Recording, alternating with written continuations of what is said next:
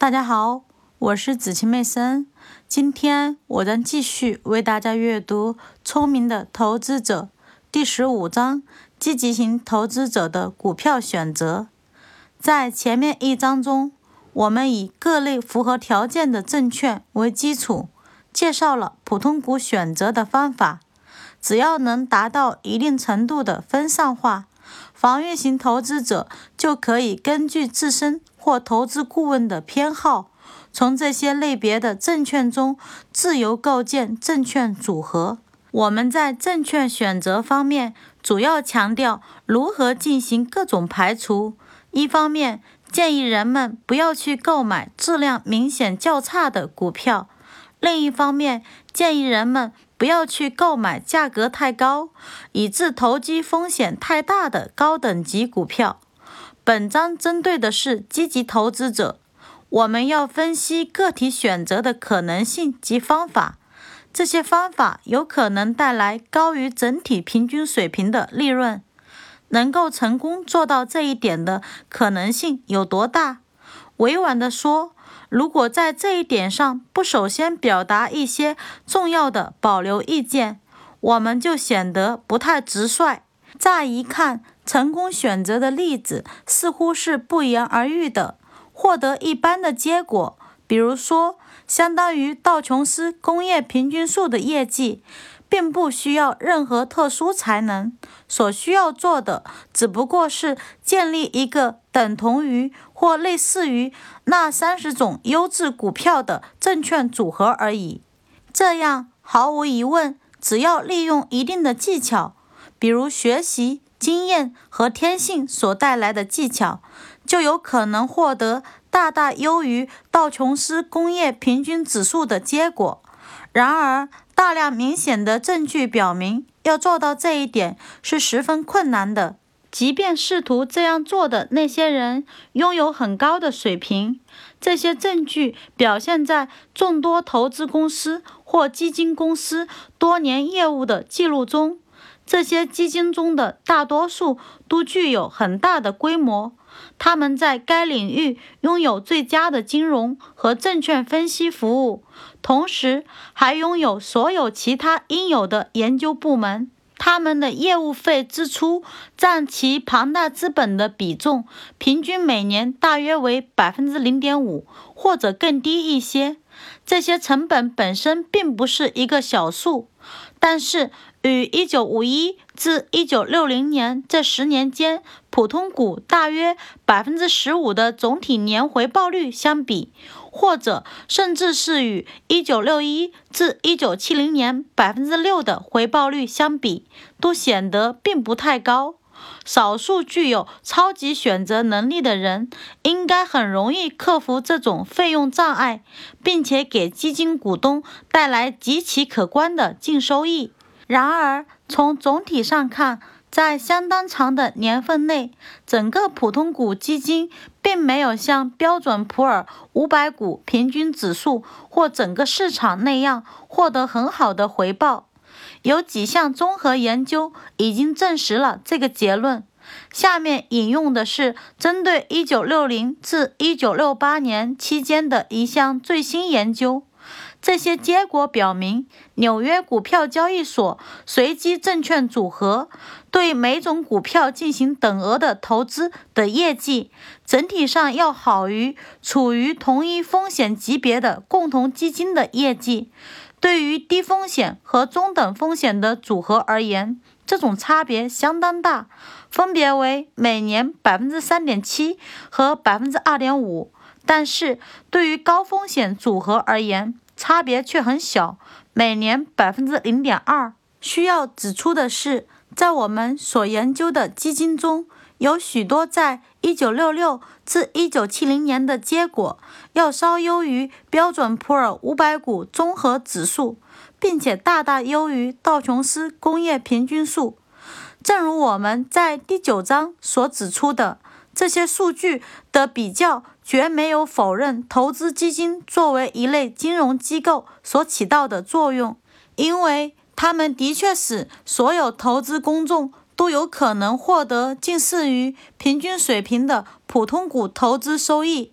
由于各种各样的原因，大多数公众投资者在自己所选择的普通股方面的投资都没有基金投资的业绩好。但是在客观的观察者看来，基金的业绩未能超过一般水平的事实，正好证明，要想获得超出一般水平的成就，并非一件易事，而实际上是非常困难的。为什么会出现这种现象？我们认为有两种不同的解释，这两种解释都能部分说明问题。第一种解释认为存在如下可能。股市的单期价格的确既包含了关于公司过去和单期业绩的所有重要事实，同时也包含了对公司未来的所有合理预期。如果是这样的话，那么之后市场发生的各种变化，这些变化经常会非常剧烈，一定是由于无法准确预见的新进展和可能性所导致的结果。这将使得股价变动完全成为偶然的和随机的。如果上面所说的果真如此，那么证券分析师的工作将大体上是无效的，无论他多么聪明以及研究的多么深入，因为从本质上讲，他是在力求对不可预测的东西做出预测。证券分析师人数的众多。或许在导致这一结果方面起到了重要的作用。由于有成百甚至上千的专家正在研究影响某种重要股票价值的各种因素，因此人们自然会认为股票的单期价格很好的反映了专家对其价值的共识。那些偏好某种股票的人是出于个人的偏好或乐观看法。而这种偏好和乐观看法，既有可能是正确的，也有可能是错误的。我们经常会把华尔街诸多证券分析师的工作与富士桥牌锦标赛上桥牌大师们的表现进行类比。前者力求挑选出最有可能成功的股票，后者力求为每一手牌获取最高的分数。两类人中都只有极少数的才能达到目标。由于所有桥牌手都具有大致相同的专业水平，因此获胜很有可能是取决于各种机会，而不是高超的技能。在华尔街，这种平衡过程来自于职业联合会。借助于该联合会，一些想法和发现能够非常轻松地被参加各种聚会的业内人士分享。这就好比在桥牌锦标赛上，各位专家相互观察对方的姿态，并且对所打出的每一手牌进行辩论一样。第二种解释完全不同。或许许多证券分析师的能力是因为解决股票选择问题的基本方法存在着缺陷而受到了阻碍。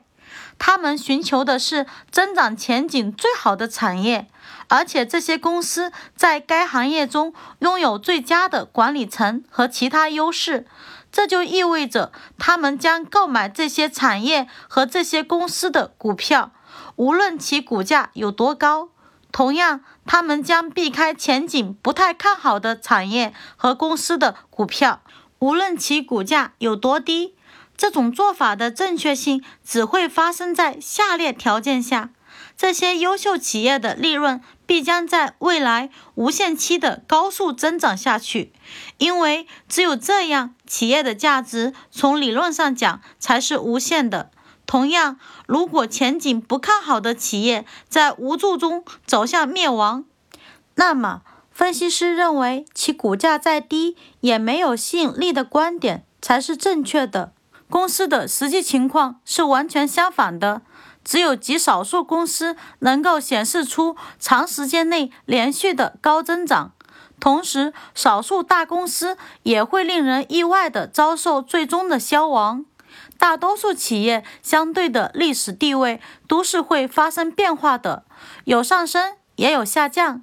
有些企业会不断经历从贫穷到富有，再到贫穷这样的周期性变化。这是过去曾经用在钢铁行业方面的一种一致的说法。另一些企业会随着管理水平的恶化或改进而发生重大变化。上述研究结果在多大程度上适合于积极投资者？他们愿意通过个人选择来获得更好的结果。这一研究首先表明，积极投资者所从事的是一项。艰难，而且还有可能是不切实际的工作。